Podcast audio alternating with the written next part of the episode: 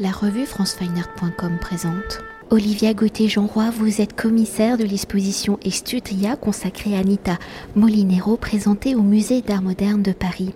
Alors première rétrospective consacrée à Anita Molinero dans une institution parisienne, l'exposition retraçant les différentes phases de son évolution artistique présente un ensemble d'œuvres allant de la fin des années 1980 à aujourd'hui en redonnant une seconde vie à des œuvres. L'artiste a conçu des œuvres spécialement pour l'exposition s'exprimant exclusivement à travers la sculpture, aussi Anita Molinero envisage sa pratique dans son sens classique, c'est-à-dire en abordant le support par le modelage où la déformation et la perforation sont les gestes, la matérialité de ses œuvres s'inscrivent pourtant dans un autre geste, celui de la modernité, de la collecte, de l'assemblage de matériaux issus de l'industrie où par la torsion, l'accumulation et la combustion, je reprends les sessions de l'exposition, l'artiste revalorise des produits et résidus issus du monde industriel. Alors si les gestes de sa pratique s'inscrivent dans le champ de la sculpture, Anita Molinero dit qu'elle ne peut pas utiliser le verbe sculpter car elle dit déformer, brûler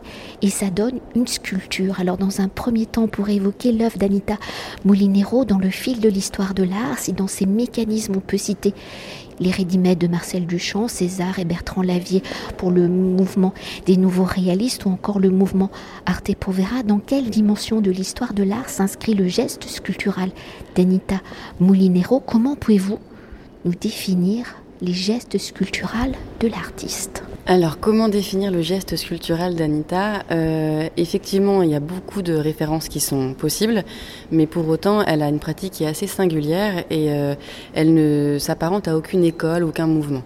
Euh, elle est fascinée par de très nombreux artistes. Elle a aucun problème à, revendiquer ses, tous ses passions et tous ses amours, mais elle n'ira jamais se revendiquer de, quelconque euh, filiation, puisqu'elle le dit elle-même, elle fait de la sculpture, mais elle n'est pas sculpteur. Elle trouve qu'il y a vraiment une mystification euh, de l'artiste qui fait que, qui est très loin de sa, de sa pratique à elle. Elle, elle est vraiment dans la démystification et, euh, et son, son approche du geste sculptural, c'est juste la mise en valeur des matériaux, de la matérialité et, essayer de, de, changer le regard du spectateur sur les objets usuels et qu'on ne regarde plus changer le regard et faire que une fois qu'on voit, on s'arrête et on les regarde. D'ailleurs, nous sommes assis euh, sur une de ses œuvres. Mais ça, on l'évoquera plus tard. Et pour évoquer les gestes sculpturaux d'Anita Molinero, où la torsion, l'accumulation et la combustion en sont les principaux euh, actes, pour faire sculpture, l'artiste choisit des objets, nous l'avons dit, issus de l'industrie. Alors, sur quel genre d'objet l'artiste a-t-elle décidé? D'utiliser pour en faire la matière de son œuvre en choisissant ces objets, en y appliquant des transformations. Quels sont les récits évoqués par les œuvres impulsées par Anita Molinero? Alors au début de sa carrière, c'est ce qu'on voit dans la première partie de l'exposition, euh, à la fin des années 80-90, elle est très inspirée par la hum, culture euh, punk, grunge, et donc elle est vraiment dans une économie de récupération et de sculpture de trottoir. Donc elle, euh, elle va plus récupérer ce qu'il y a dans la poubelle et après, il y aura une prise de recul dans le milieu des années 90 où elle va s'intéresser à la poubelle en elle-même. Donc au départ, c'est vraiment une sculpture de la précarité. Euh, elle va utiliser le carton, la mousse, tout ce qu'on trouve un petit peu autour, euh, autour de nous. Et, euh, et une fois qu'elle aura ce pas de recul où elle va plus s'intéresser à la collectivité et qu'à l'échelle humaine, ses œuvres vont prendre plus d'ampleur et elle va effectivement s'intéresser à, tout ce qui est contenant et non plus contenu. Donc elle va s'intéresser au mobilier urbain. Donc il y a effectivement des poubelles qui sont une de ses œuvres les plus emblématiques, euh, un objet qu'elle travaille tout au long de sa carrière, mais aussi effectivement des. Parfois elle va directement dans les usines euh, travailler des matériaux plastiques principalement euh, et les transformer par le geste. Donc on reconnaît toujours l'objet de base. Ça, c'est très important. Mais elle retire, en fait, toute la fonctionnalité de l'objet pour qu'on ne garde que son essence. Et euh, elle travaille aussi beaucoup le polystyrène extrudé, qui, euh, faut le savoir, est un matériau d'isolation pour les maisons. Donc elle n'intervient pas sur euh, la couleur, parce qu'on en retrouve beaucoup dans l'exposition, du rose, du gris, du bleu, du jaune. Et au final, elle ne teinte pas le matériau.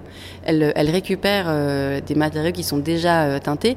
Et ce sont les différentes entreprises qui, eux, travaillent avec du polystyrène extrudé gris, bleu ou rose.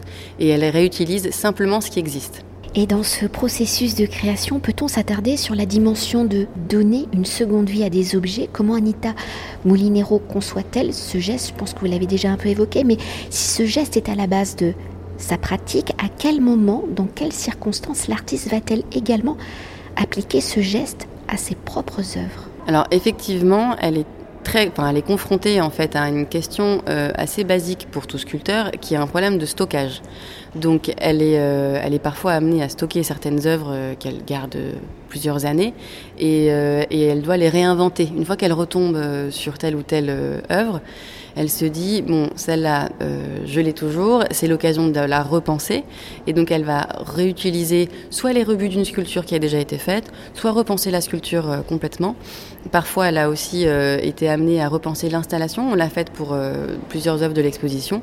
Il y a une œuvre qui était censée être murale et finalement il n'y avait pas le système d'accroche, donc on l'a repensé, une suspension qui normalement est euh, d'une certaine manière, on l'a mise d'une autre.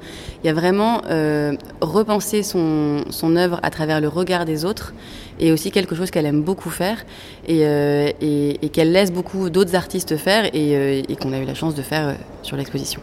Et peut-être pour continuer d'évoquer les gestes d'Anita Molinero où elle conçoit ses œuvres en laissant une part à l'accident au hasard, hein, par ce hasard où les matériaux venus de l'industrie ont parfois des propriétés euh, imprévisibles pouvant être un, danger invisible. L'artiste évoque en filigrane la catastrophe de Tchernobyl en 1986. Alors comment cette catastrophe est-elle devenue l'un des éléments de réflexion de l'œuvre de l'artiste? Comment cela se concrétise-t-il?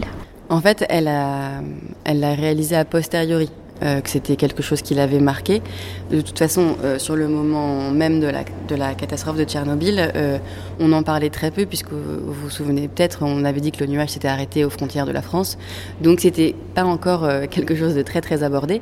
Et c'est que plus tard qu'elle a réalisé que l'importance de ce nuage et la nocivité de ce nuage avait quelque chose de très similaire avec son travail, puisqu'elle travaille avec un outil, entre autres, qui est le décapeur thermique. Et dans le décapeur thermique, il y a l'outil le vide créé par la chaleur et la matière qui est altérée de manière immédiate. Et elle a trouvé que ce vide et cette euh, nocivité de l'invisible étaient vraiment très très hum, ressemblantes euh, à la nocivité du nuage de Tchernobyl.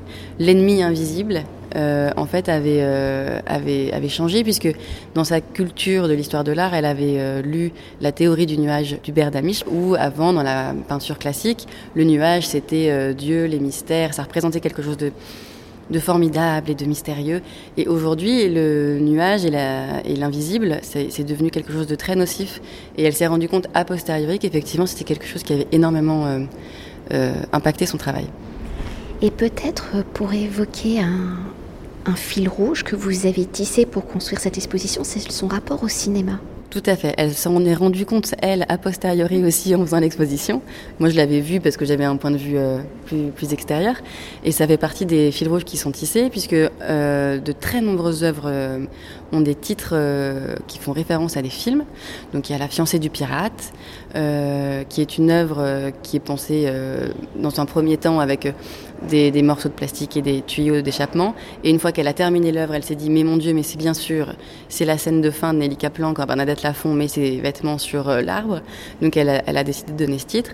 El Cochecito, les fauteuils roulants, c'est hum, pour montrer le, le côté drôle et décalé du fauteuil roulant et pas du tout quelque chose de triste et de d'assimilé à la vieillesse mais dans le mauvais sens du terme là c'est très drôle et très décalé. C'est donc le film de Marco Ferreri euh, qui date de 66 l'œuvre sur laquelle nous sommes assises s'appelle euh, Miss Blue Miss Pink Miss Yellow et c'est une référence féminisée au personnage de Reservoir Dogs de Tarantino. Et en plus, elle a voulu quand même réaliser un film pour l'exposition euh, qu'elle réalise avec euh, José Héon, ou dans lequel elle met en scène euh, la destruction de ses œuvres, puisque donc ça fait partie vraiment de sa pratique artistique, de devoir détruire, réinventer. Là, elle l'a vraiment complètement détruite avec la hache, le chalumeau, elle l'a écartelé avec des chaînes.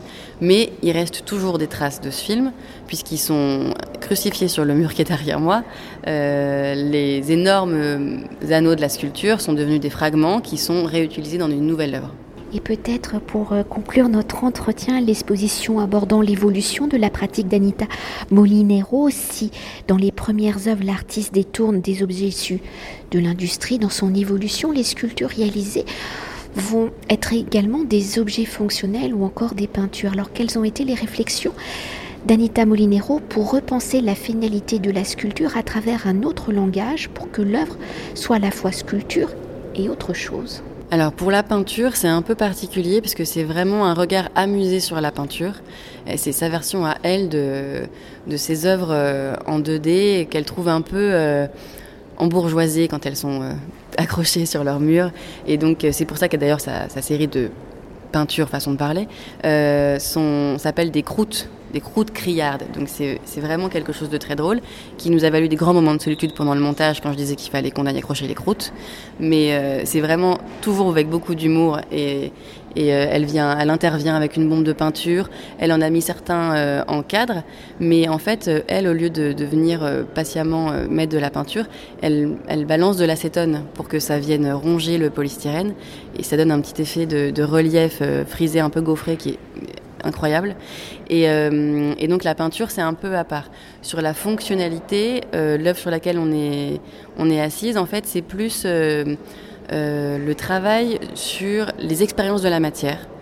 qui est mis en avant sur cette œuvre-là et sur toutes les œuvres récentes qui sont autour de nous, puisque en fait elle voulait mouler l'œuvre Bouche-Moistrou, qui est celle qui est détruite dans le film Explode 3D, euh, elle voulait mouler euh, ce polystyrène extrudé et la fourrure avec du béton fibré. Donc c'était vraiment un exercice technique euh, complexe, tout comme les sacs de ciment qui sont à côté, donc les ciments, la coule douce. Euh, elle a voulu solidifier, de faire devenir béton le sac de ciment, mais sans ajouter de sable et en le laissant intact dans son sac. Donc elle est venue percer avec des seringues et injecter de l'eau euh, pour qu'il devienne euh, complètement, enfin prenne, une forme spécifique.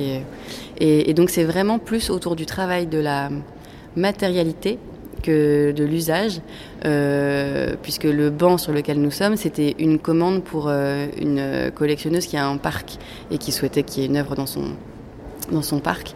Et donc, euh, elle a dit d'accord, mais alors on fait quelque chose de, décalé, on fait un banc. Et là, l'idée, c'est de, faire un bras zéro, euh, comme autour d'un bras zéro, mais sans bras zéro. Et pour avoir créé un peu un moment de convivialité. Voilà, à l'image de l'artiste, qui est très convivial aussi. Je vous le confirme, au moment où elle nous a présenté euh, un peu l'historique de l'exposition. D'ailleurs, vous pouvez peut-être revenir dessus parce qu'elle avait une vision très, très singulière de comment allait euh, se passer euh, la construction de l'exposition dans un musée. Elle pensait que ça allait peut-être se faire en trois mois, mais pas du tout. Non, elle a découvert beaucoup de choses sur euh, la, la, façon de faire des musées et Ouais, après, c'était normal qu'elle ne soit pas familière des marchés publics, des, de tous ces genres de choses et des demandes de prêts qu'il faut faire euh, bien en amont, la fabrication du catalogue, euh, qui, qui, demande beaucoup de temps. Et, euh, mais c'est ce qu'elle m'a dit à la fin du montage. Elle m'a dit heureusement qu'on se rend pas compte de tout ce qu'il faut faire dans un musée, parce que sinon les artistes feraient plus jamais rien. merci beaucoup. Je vous en prie, merci à vous. Cet entretien a été réalisé par franceweiner.com.